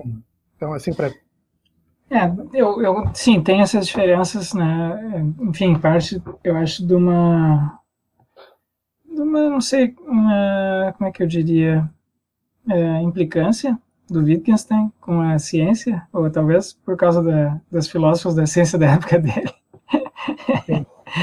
então ele era meio, assim, tinha uma concepção meio uh, cética, talvez, ou negativa, né, da, das possibilidades uh, uh, da ciência trazer assim descobertas sobre isso, mas eu acho que tem uma semelhança adicional a essas que tu mantém entre esses projetos de epistemologia naturalizada e os projetos esses de, de análise do Wittgenstein, do Cavell, do Stroud, que é o seguinte, eles eles têm em comum o fato de não de rejeitarem esse ponto de vista transcendente, né, fora. Então, uh, Tu não uhum. tem, assim, uma, uma filosofia primeira, não existe uma filosofia primeira, né? Que eu parto do, do nada, construo, sei lá, axiomas auto-evidentes, ou assim, né? o código, alguma coisa, tiro da cartola, alguma coisa. E aí eu, eu vou construindo lá a minha filosofia a partir dessa, desse ponto de partida, dessa tábula rasa. Né? Então, uh, eu acho que tanto as epistemologias naturalidade quanto a filosofia do Wittgenstein, do Cavell e do Stroud, eles não, eles rejeitam essa, essa ideia, né? Sim. Não, né, com, com esse paralelo eu concordo, sem dúvida. Então, todos começam de onde a gente está. começa onde a gente está. A gente começa ou das nossas práticas assim linguísticas, o que eu estou disposto a dizer, o que, que é minhas dúvidas, o que, que é isso. Então tem essa análise mais assim fenomenológica, linguística, ou o que, que eu sei, o que, que a gente julga saber, né, a partir da, da o que, que as teorias científicas nos dizem sobre a mente humana. Então tem muitas coisas aqui, Jonas, que tu. Bom, agora eu vou parar porque né, já já está esgotando o tempo. Mas é, só mencionar assim alguns, algumas coisinhas, tá? Eu acho que tem tem muitos desses exemplos de, de, de loucuras céticas, né? Essas loucuras céticas aí. Né? o cara que o cara que, que tem uma concepção excessivamente abstrata, né? O que que põe em dúvida coisas óbvias, ou que generaliza as dúvidas. Então, a gente tem, tem, tem literatura enorme em psiquiatria, em psicologia, uh, sobre pessoas que de fato têm esses, esses distúrbios, que, que de fato pensam e dizem essas coisas. Por exemplo, aquele caso que tu fala do Thompson Clark, né? eu acho que é nesse mesmo capítulo aí. O sujeito que só, né, só tô vendo aqui esse lado aqui do tomate, né? Tem o tomate aqui, como é que sabe que do outro lado tem, como é que sabe que não é um, uma fachada de tomate, só a casca do tomate? Como é que sabe que do outro lado é um tomate inteiro? Bom, uh, é, tem pessoas que são assim, né? Porque o processamento da, da, Hoje a gente sabe isso, porque empiricamente se descobriu isso, que, que o processamento das informações visuais vem em camadas. Então, primeiro a gente tem a, a, discriminação do objeto do seu entorno, depois a gente tem a, a camada, assim, é, essa camada aqui, isso que a gente vê, né? Que é a única parte do processamento visual que é consciente, e depois a gente tem a, modelagem, o cérebro modela o, o objeto tridimensional, entendeu? Então é o que faz com que quando a gente quando a gente reoriente um objeto, a gente não tem a impressão de estar tá vendo um outro objeto, a gente sabe que está vendo o mesmo objeto, né? Se eu viro um objeto de um lado e do outro, é o mesmo objeto que está vendo, porque a gente tem um modelo no cérebro. Mas tem pessoas que não têm isso, têm deficiência, levaram uma pancada na cabeça, e elas ficam com essas coisas, exatamente essas dúvidas, né? Que é exatamente as dúvidas que o, que o Thompson Clark lá menciona. Então, então eu, é... acho que, eu acho que tem, tu entende? A gente pode chegar a essas conclusões aí pela análise, linguística e tal, mas a gente pode levar em consideração também esses resultados empíricos. Eles levam, eles, eles não são, eles são complementares, na minha opinião. Eu concordo, eu concordo. Até eu, a, o paralelo que eu normalmente faço é mais com a fenomenologia e casos que, por exemplo, o Merleau-Ponty traz. Alguns são casos clínicos e vários, na verdade. Outros são experimentos mentais. Enfim, eu acho que ah, são, são complementares, com certeza. Eu acho que a pode ser feito das duas formas. Eu acho que é uma questão de temperamento filosófico, assim, que método a gente prefere. Tá, vamos, eu vou parar de falar. Vamos, Priscila. Não, a gente está aqui no, no chat privado dizendo que tá que o bate-papo tá ótimo, mas é isso, a gente está chegando, né, perto do, do limite também do, do nosso tempo. Então, vou pedir para a Angélica projetar a pergunta, não sei quem é o, o nome da pessoa, mas é um incerto A, que é sobre uma interpretação do Robert Fogelin sobre Wittgenstein. Pois é, eu vi essa pergunta aí na, na passada e fiquei pensando o que, que eu poderia dizer, porque eu acho que eu, o, o mais sincero que eu posso ser é que eu não conheço bastante para para dizer nada muito específico, assim, eu, eu conheço muito pouco da, da interpretação. Eu, se eu pudesse, estivesse conversando com o incerto A, eu queria saber exatamente no que, que ele está pensando, que tese, ou que eu não, se não, assim, abstratamente, eu não tenho nada muito útil a dizer. Né? Não é que a questão seja ruim, é simplesmente uma limitação da, do que eu conheço mesmo. Então tá, obrigada. Só para mencionar ali, o Júlio pergunta se vai ter, se tem alguma uh, previsão para publicar em editoras nacionais. Tu está pensando em publicar em português, eu acho que é isso que ele está. Mm, not really.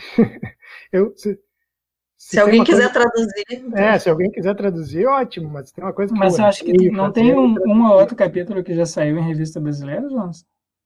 Hum, Até, saiu tudo em inglês. Todos saíram em inglês. Tem uma versão do capítulo 7 que saiu em português, mas as outras foram todas em, em inglês já, e eu, eu odeio me traduzir. Então. é, é, não, isso é uma coisa que não é pra gente se fazer, né? Tem que ser. É, é, é, é muito ruim. Então tá, Maria Fernanda, você faz a outra pergunta. Tá.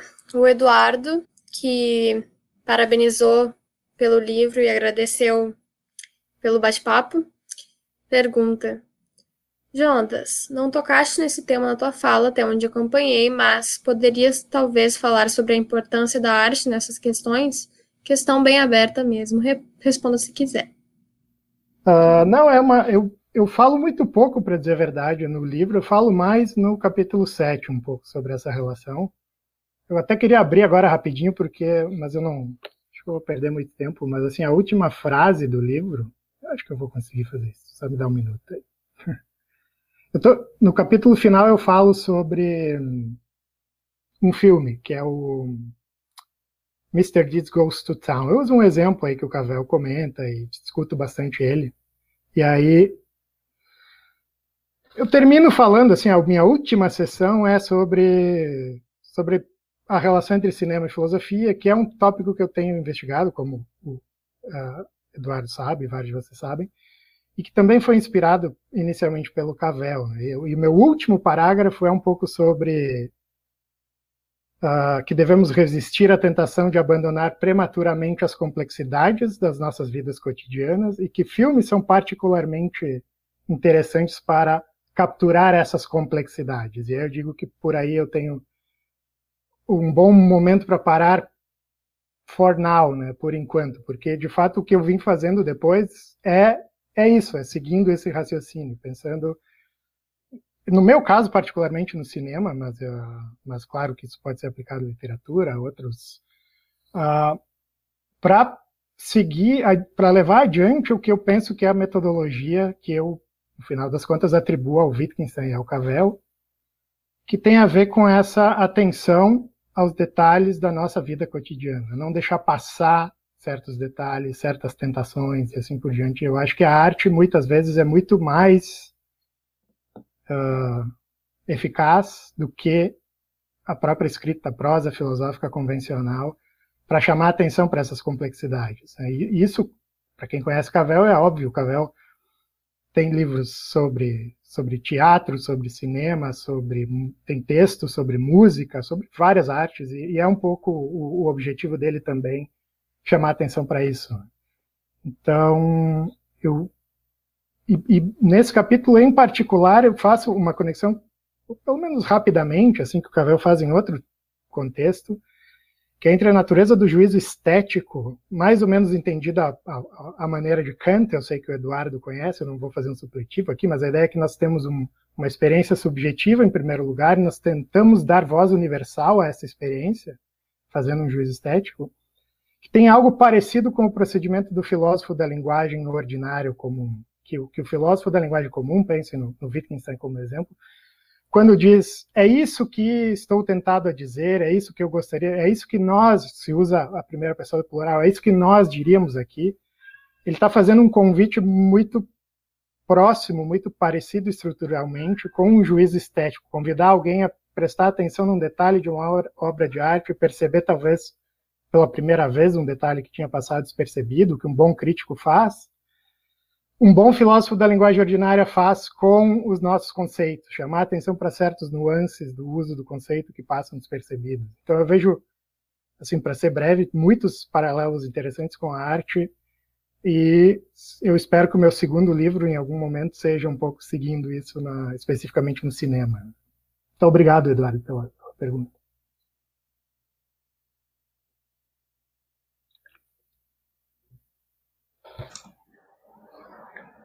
Olha, então. Ali a Angélica tá, tá postando, colocando comentário. Olha, gente, eu acho que a gente tem mais alguns comentários, assim, mas de perguntas não temos mais perguntas. Já estamos num tempo bom de live também. Né? Alguns agradecimentos. Uh, eu quero agradecer vocês, se vocês querem fazer mais algum ponto para dar um dar algum fechamento, agradecer e parabenizar o Jonas também, agradecer o Rogério pelos comentários, o bate-papo foi muito legal. Acho eu, que eu... né, foi bem bem interessante. Fica à vontade, Rogério. Não, eu queria recomendar que todos os que puderem uh, assistam as aulas do Jonas uh, sobre cinema. Agora, recentemente, ele tem. Eu, no ano, passado, eu participei, acho de metade de um seminário, né, Jonas? E, uh, e ali vocês vão ver o filósofo em ação. Eu acho que foi, para mim, foi super assim instrutivo, né? Então, analisar um filme em detalhes. Eu acho que essas coisas que o Jonas está fazendo, elas elas são elas são assim uma espécie de contracultura hoje em dia, né? Porque a nossa cultura está a gente a gente vem aí no, há várias décadas numa espécie de pasteurização da da análise da cultura, do ensino, em muitos aspectos assim da nossa pensamento, da nossa cultura se, se empobreceram, né? E, e o Jonas, nos últimos dez anos, ou mais, eu acho, talvez, é, vem fazendo exatamente o contrário. Então, viva o Jonas, inscrevam-se na, na disciplina dele, quem puder, quem não puder, assista às aulas, que algumas estão disponíveis, né, Jonas? E leiam, leiam os artigos. São, são artigos uh, longos e que não dá para ler no Twitter. Então, também isso é um mérito do Jonas. Pô, Rogério, me deixou encabulado agora. Eu só, eu, eu, o que eu queria fazer, só para finalizar, é, é, uma coisa que eu esqueci de fazer no início, mas eu faço nos agradecimentos do livro. Quem sabe o professor Paulo Faria vai nos ouvir uma hora dessa. O Paulo foi meu orientador de doutorado, e ele leu umas dezenas de versões de todos esses textos que estão aí, me ajudou muito. Então, uma razão para eu não convidar ele para essa live é que eu não queria mais encher o saco dele de novo com esse material, mas foi, foi muito importante para mim. Então, Paulo, se estiveres ouvindo isso no futuro, em algum momento, muito obrigado de novo. E agradecer de novo a, a, a atenção do, do, Rogério. Muito obrigado, Rogério. Vários comentários aí para eu pensar melhor sobre o assunto do futuro. E é isso. Obrigado a todos que participaram aí também. Então tá, um abraço para todos. E até a próxima. gente. Até a próxima. Obrigada. Obrigada Boa noite. Obrigada, Maria Fernanda. Obrigada, Angélica. Obrigada a todo mundo que estava aí nos, nos assistindo. E até semana que vem. Tchau, tchau. Boa noite.